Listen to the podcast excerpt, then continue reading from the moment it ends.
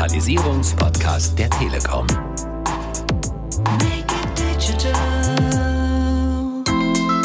Den Schub, den ich in der Wirtschaft verspüre, den verspüre ich ganz klar nicht an den Schulen. Und hier müssen wir investieren in Ausbildung, Fortbildung, Aufklärung. Und ich würde fordern, das muss an den Schulen jetzt ein Pflichtthema sein. Ein sogenanntes Pflichtfach.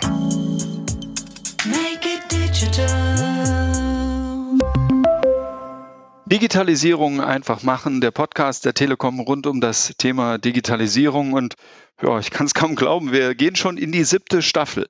Und wieder haben wir ein interessantes Thema für Sie vorbereitet. Es geht um digitales Lernen, es geht um das Thema Digitalisierung und Schule, aber wir wollen das Thema ein bisschen weiter fassen und in dieser Folge uns auch mal äh, mit dem Thema digitale Weiterbildung in Unternehmen beschäftigen. Wir nehmen die digitale Bildung also unter die Lupe und äh, wollen dazu sprechen mit Hagen Rickmann, dem Geschäftsführer Geschäftskunden der Deutschen Telekom. Hallo Hagen, schön, dass du dabei bist. Hallo Philipp. Ja, Hand aufs Herz. Warst du ein guter Schüler, lieber Hagen? Ja, das ist natürlich die Frage der Fragen für ein solches Thema als Einstieg. Ja, mal so, mal so. Es kam darauf an, es gab gute Zeiten und schlechte Zeiten, würde ich sagen. Und es gab gute Lehrer und schlechte Lehrer. Und es gab mal einen fleißigen Hagen und auch nicht so einen fleißigen Hagen, Rickmann. Ich würde sagen, ganz okay. Und äh, Mathe hat mir Spaß gemacht und Biologie war nicht so meins. also wenn ich heute darüber gefragt werde, dann sage ich immer, ich wurde nicht entsprechend gefördert, aber ich glaube, es fehlte bei mir auch ein bisschen am mangelnden Ehrgeiz, vor allem was die Naturwissenschaften angeht. Von daher, da wünschte ich mir heute das eine oder andere Mal, dass ich vielleicht ein bisschen besser aufgepasst hätte. Ja, ich habe mich in der Vorbereitung auf diese Folge gefragt, was war, und ich glaube, wir waren ungefähr zur selben Zeit in der Schule in den 70er und 80er Jahren. Was war damals schon digital? Das, wir, wir, sind ja noch in den Zeiten groß geworden, wo es noch den Overhead-Projektor war. Erinnerst du dich an irgendetwas Digitales? Ja, in der Tat. Also natürlich, der Overhead-Projektor war gar nicht digital. Stimmt, kann ich mich noch gut dran erinnern. Aber ich bin immer wieder begeistert, dass wir damals schon Informatik in der Schule, dort auch einen Informatikraum hatten und dass mhm. wir da erste Programmierung lernten und tatsächlich dann die Festplatten, äh, große, runde Scheiben, größer als die damaligen Vinylschallplatten, austauschten und dann kleine Rechenprogramme dort schrieben. Das war sehr fortschrittlich. Ich habe mich zur damaligen Zeit gefragt, was soll das eigentlich, wenn wir einen Taschenrechner nachprogrammieren? Aber irgendwie war es interessant und wir hatten das Glück an unserer Schule dort gut ausgestattet zu sein. Das war definitiv digital. Und äh, das war dann aber auch schon alles an der Stelle. Also an den Computerraum erinnere ich mich auch. Und ich glaube, die Apple II-Rechner, die damals da standen, wir hatten einen sehr engagierten Informatiklehrer, die wären heute viel Geld wert. Aber ich muss sagen, ich habe da immer einen großen Bogen drumherum gemacht. Also Basic-Programmierung, alle Welt hat mir damals gesagt, ist unheimlich wichtig. Ich habe da nie eine Affinität äh, zugehabt. Vielleicht lag es einfach an der Darreichungsform. Das war damals noch 10 GoTo 20 und sowas in die Richtung. Die Älteren ja. unter uns, die werden sich dran erinnern. Wir hatten auf jeden Fall schon einen Kopierer und wir hatten auch die Taschenrechner und ich konnte es damals gar nicht glauben, als der Mathelehrer zu uns gesagt hat, hey, der erste Taschenrechner, den er sich gekauft hat, der hat über 1000 Mark damals gekostet, aber er war froh, dass er sich die ganzen Formeln nicht mehr aus irgendwelchen Tabellen raussuchen musste, sondern das in den Taschenrechner eingeben musste da sind wir dann auch beim Thema. Digitalisierung heißt ja oft ein Stück weit auch Vereinfachung. Wenn wir die Situation heute vergleichen, wie würdest du das einschätzen? Es ist ja ein Thema Digitalisierung an den Schulen, was heiß diskutiert wird. Wie weit ist man in Sachen Digitalisierung an den Schulen in Deutschland? Ja, es ist, glaube ich, allgemein von vielen bestätigt, dass wir nicht in Deutschland äh, an der Nummer eins stehen, sondern eher im Mittelfeld. Ich glaube, dass wir deutlich zurückhängen, um das auch äh, hier zu betonen, und dass wir äh, relativ schwach heute ausgestattet sind an den Schulen. Es liegt immer noch, so wie du sagst, dann hier oder da, entweder an dem Lehrerkollegium oder an dem Einzelnen, der dafür eine Passion entwickelt. Und heute erleben wir aber auch zum großen Teil dass Schulen nicht angebunden sind, dass sie über keine digitalen Lernplattformen verfügen, dass es auch nicht Teil des Unterrichts und des Unterrichtsstoffes ist. Und dass je nach Bundesland die Entwicklung vorangeht oder weniger vorangeht. Und dass auch so mancher Lehrer noch nicht mal eine eigene E-Mail-Adresse besitzt, die zur Schule gehört. Es gibt auch hervorragende Beispiele, aber heute, um das hier aus meiner Sicht auf einen Punkt zu bringen, sehr zerklüftet, unterschiedlich weit, aber unter dem Strich eher weit zurückliegend. Das ist eigentlich die Erkenntnis, die wir heute haben. Deutschland landet in einer OECD-Studie von 30 Ländern auf Platz 13 und ist damit, wie gesagt, Mittelmaß. Und hier heißt es auch, das sehr langsame Internet verhindert den Fortschritt. Ich glaube, das ist ein Teil. Ein weiterer Teil ist aber auch die Einstellung und der Wille, sich mit diesen Themen viel intensiver auseinanderzusetzen in Deutschland an den Schulen, in den Kultusministerien und vielleicht auch natürlich an der Politik, die hier jetzt ja Voraussetzungen geschaffen hat, aber die wir noch gar nicht richtig wahrnehmen. Das ist ja ein Thema, was wir im Laufe dieser verschiedenen Podcast-Staffeln immer wieder besprochen haben. Dass die technische Verfügbarkeit beim Thema Digitalisierung das eine ist, auf der anderen Seite aber auch die Einstellung, die Haltung zum Thema Digitalisierung, sich diesen Neuerungen äh, zu öffnen, das andere große Problem ist. Wie kriegt man es hin, dass man die Menschen ja stärker dazu animiert, in diese Richtung ja mehr Gas zu geben? Sei es die Politik, sei es die Verwaltung vor Ort, sei es die Lehrer selbst. Ich glaube, es fängt damit an, dass wir digitale Lerninhalte auch schon bei der Lehrerausbildung integrieren. Das ist heute noch nicht der Fall und es ist auch nicht Pflicht. Es ist jedem Lehrer heute überlassen, seinen Unterricht auch nicht digital zu gestalten. Und da gibt es eben viele andere Länder, wo das einfach Pflicht ist. Das ist ein Teil. Dann natürlich auch die Voraussetzungen, die dafür geschaffen werden müssen. Das heißt, die Schule digital anzubinden. Es gibt in Deutschland ungefähr 40.000 Schulen, mehr oder weniger. Und zum Beispiel in Dänemark verfügen 100 Prozent der Schulen über einen WLAN-Zugang beziehungsweise sind angeschlossen. In Deutschland sind es nur 26. Das sind natürlich frappierende Zahlen und auch in Dänemark, um das Beispiel hier nochmal zu bemühen, 91 Prozent der Schüler werden jeden Tag mit äh, digitalen Medien äh, unterrichtet und befassen sich damit und lernen damit ganz automatisch den Umgang und es wird in den physischen Unterricht, äh, in den Vorortunterricht integriert. Ich glaube, das ist ein gutes Beispiel und ich glaube, was wir hier tun können, auch als Telekom beispielsweise, diese Schulen anzubinden. Schon heute haben wir eine ganze Menge im dem Programm Telekom at School angebunden an den Schulen, aber wir könnten zum Beispiel von den rund 40.000 Schulen, die es da draußen gibt, Davon sind heute etwa um die 10.000 nur auf relativ kleinen Leitungen unterwegs, also unter 50 Mbit. Und wir könnten sehr, sehr schnell, also in kürzester Zeit, 17.000 Schulen in 2021 beispielsweise auf eine Geschwindigkeit von 250 Mbit heben.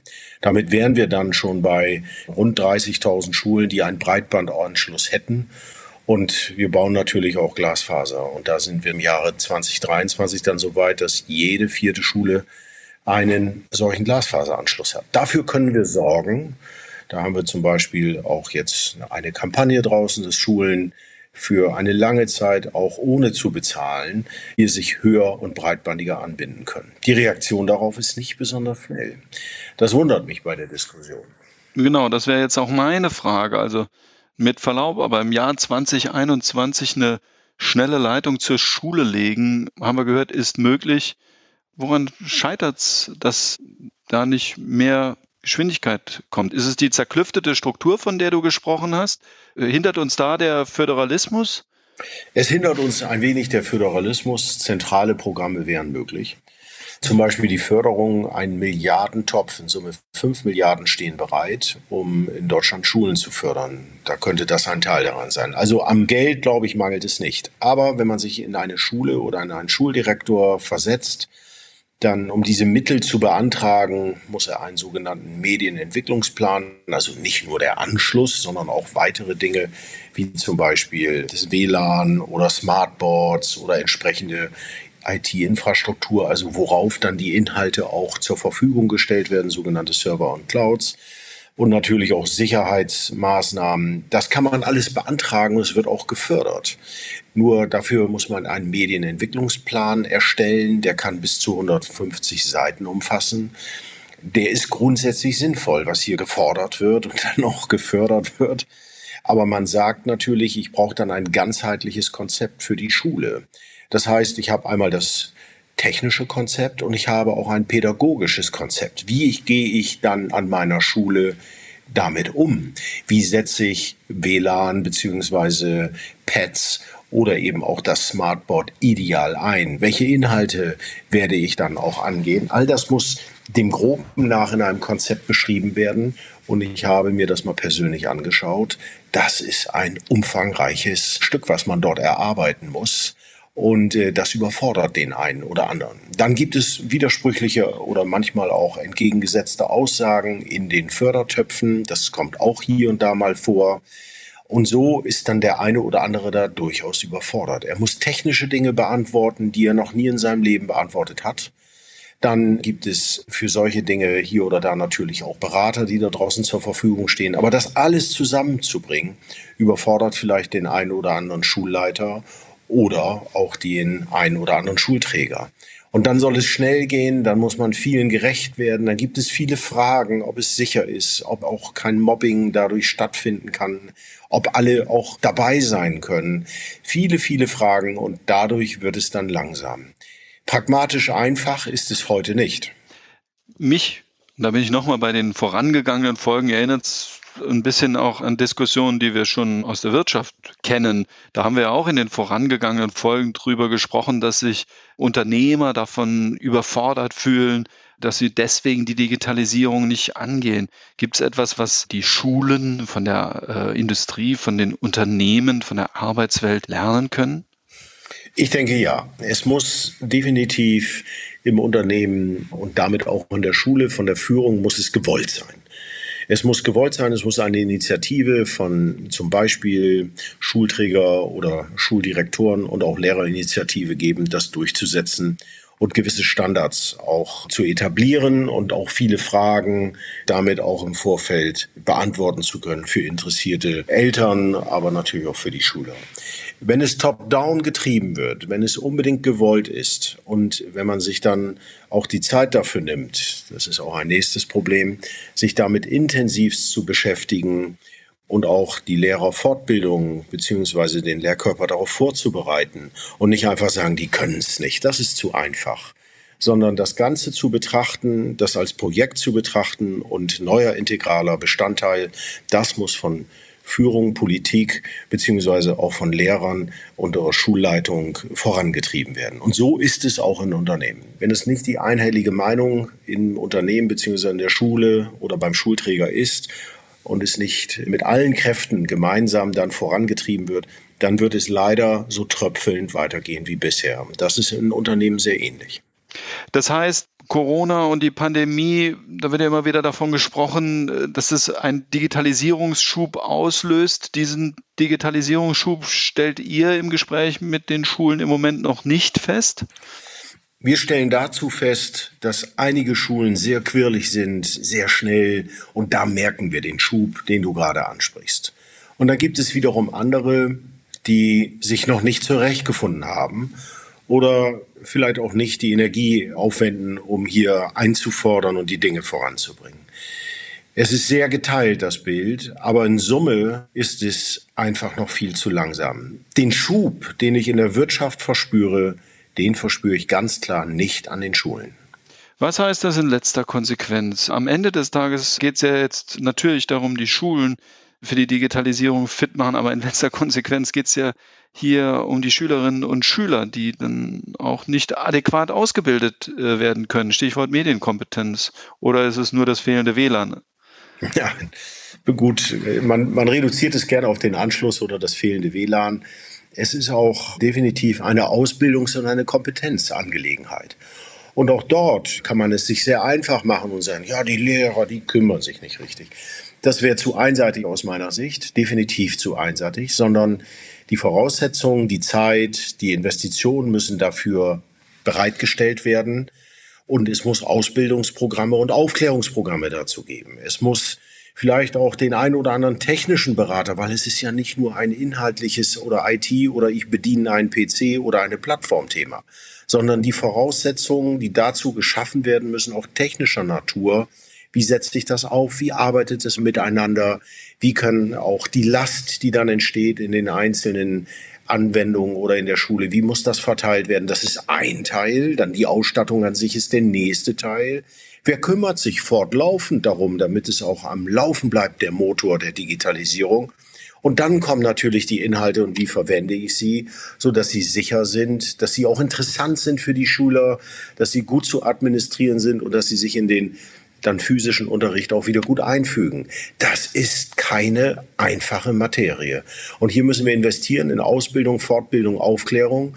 Und ich würde fordern, das muss an den Schulen jetzt ein Pflichtthema sein. Ein sogenanntes Pflichtfach. Das eine oder andere, lieber Philipp, mochten wir gerne und da mussten wir uns nicht äh, schwer überwinden und hier ist es vielleicht dann für den einen oder anderen schwieriger. Aber wir kommen nicht drum herum. Wir müssen anbieten und auch einfordern, damit die Digitalisierung an den Schulen stattfinden kann.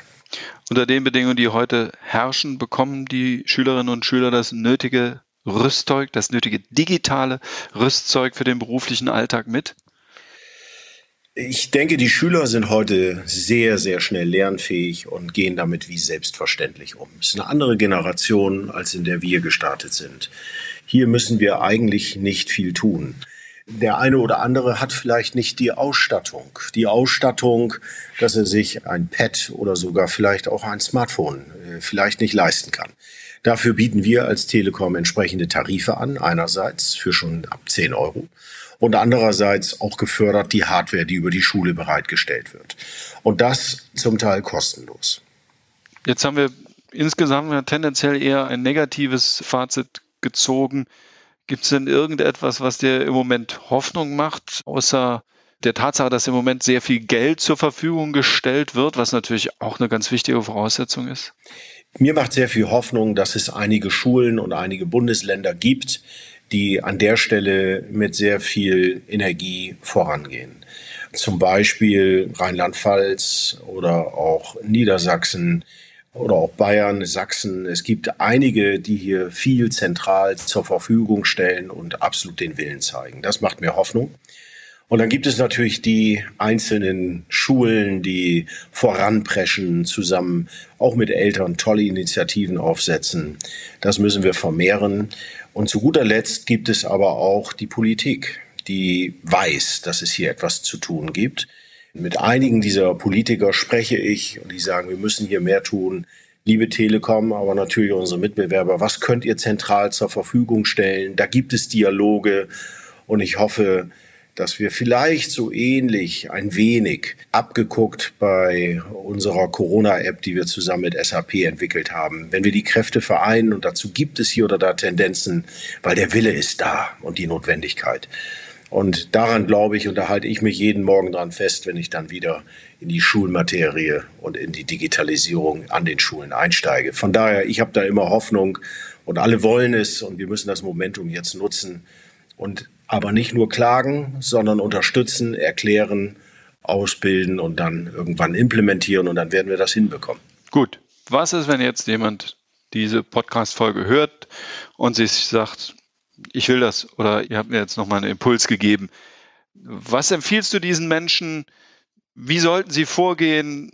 Wo bekommen sie Hilfe? Bekommen sie von der Deutschen Telekom Hilfe? Was können erste Schritte sein? Also wir haben ein Projekt Telekom at School. Das ist eine mögliche Adresse, an die man sich wenden kann. Weiterhin ist es auch möglich, jede Schule, jeder, der sich dafür interessiert und diesen Podcast hört, ist herzlich willkommen, auch mir persönlich äh, dazu etwas zu schreiben. Ich werde ihm entsprechend helfen, ob es um die Anbindung geht oder um andere Themen. hagen.rickmann.telekom.de und dann sind wir definitiv da, um hier etwas aufzusetzen oder demjenigen unter die Arme zu greifen. Und da kann ich nur jeden ermutigen, weil wir haben Interesse, einmal aus unserer Verantwortung aus der Firma heraus und als Telekom und zweitens auch, weil ich persönlich davon überzeugt bin, dass die Wege schnell und einfach sein müssen und dann werden wir Wege finden. Gibt es konkrete Angebote, die wir machen? Auch zum Beispiel für Schüler? Ja, wir haben jetzt zum Beispiel für Schüler in einem Family-Tarif zusammen für 19,95 Euro einen Tarif draußen, wo man unbegrenzt Lehrinhalte nutzen kann. Auf unserem besten Netz, wenn ich das an der Stelle sagen kann, da haben wir einen extra Schülertarif rausgelegt und der kann helfen, noch mehr gute Inhalte zu streamen, neben denen, die die Schüler vielleicht sowieso auch anderswertig nutzen. Aber das tun wir und wir arbeiten natürlich mit den Schulträgern und mit den Ländern, um sozial benachteiligte oder bedürftige Schüler auch hier teilhaben zu lassen. Das ist uns sehr wichtig. Und hier gibt es erste gute Pilotprojekte. Das geht dann allerdings über den Schulträger oder über die jeweilige Schule. Aber auch da unterstützen wir als Telekom. Wenn du einen Wunsch frei hättest, was würdest du dir für die digitale Zukunft wünschen? Ich würde mir wünschen, dass die Bundesregierung eine zentrale Plattform neben dem jeweiligen Anschluss, der hochbreitbandig ist, eine zentrale Plattform beauftragt, wo man gut über Video, sprich digital, miteinander in einem Klassenraum sitzen kann. Erstens. Zweitens, wo Schul- und Klassen- und Unterrichtsadministration einfach auf zwei, drei unterschiedlichen Tools möglich wird für die Lehrer. Drittens, dass wir für den Lehrkörper es zur Pflicht machen, sich damit zu beschäftigen. Und viertens, dass diese Initiative vier Jahre lang komplett gesponsert wird für jede Schule, sodass die Eintrittsbarriere für alle viel geringer wird. Und letztlich dann on top vielleicht auch dann die richtigen Inhalte auch digital noch einfacher zur Verfügung gestellt werden. Das würde ich mir wünschen. Dann hoffen wir sehr, dass zumindest mal der ein oder andere Wunsch auch in Erfüllung geht. Nicht nur für uns, sondern vor allem natürlich auch für die Schülerinnen und Schüler, für die Menschen, die im Bereich Bildung unterwegs sind. Für den Moment sage ich herzlich Danke, dass du uns für das Gespräch zur Verfügung gestanden hast. Weitere Informationen und alle anderen Folgen aus unserem Digitalisierungspodcast finden Sie unter telekom.de slash podcast sowie auf allen bekannten Streaming-Plattformen. Und bevor wir hier schließen, möchten noch auf die nächste Folge hinweisen. Da geht es weiter mit dem Thema Bildung und dann sprechen wir mit Stefanie Kreusel. Sie ist die Konzernbeauftragte für digitale Bildung und Schule. Und sie äh, wird sicherlich noch das ein oder andere Thema, was wir heute nur anreißen konnten, nochmal vertiefen. Wenn Ihnen der Podcast gefallen hat, dann klicken Sie gerne auf Abonnieren, so verpassen Sie keine neue Folge. Bevor ich mich verabschiede, möchte ich noch ganz herzlich Danke sagen, Katrin Kall, die diese Sendung redaktionell vorbereitet hat. Ich verabschiede mich, sage herzlichen Dank nochmal, lieber Hagen, und alles Gute bis zum nächsten Mal. Digitalisierung.